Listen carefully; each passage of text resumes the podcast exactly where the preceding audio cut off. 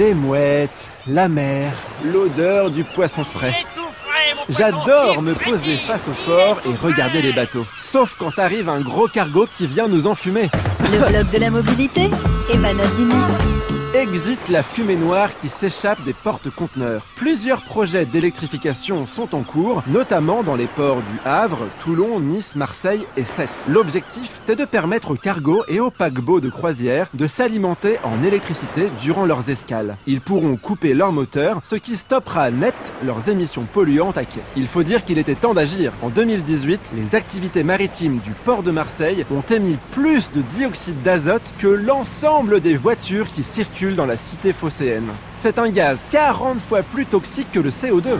Alors oui, la croisière s'amuse, mais la croisière pollue aussi. Le système est déjà utilisé au Canada, en Chine et en Californie. Le Havre, premier port de France en termes de transport de conteneurs, prévoit d'installer 78 bornes électriques d'ici fin 2023. À la même échéance, le projet Escale Zéro Fumée vise lui aussi à électrifier les ports, de la Côte d'Azur cette fois. Pour réduire leurs émissions de gaz polluants, les armateurs se creusent également la tête. Certains utilisent des logiciels pour optimiser leur route en profitant des courants marins qui les aident naturellement à réduire leur consommation de carburant. Mais c'est le barbecue de mon cousin Gérard qu'il faut électrifier. C'est lui qui nous enfume depuis tout à l'heure. On lui piquerait pas une merguez?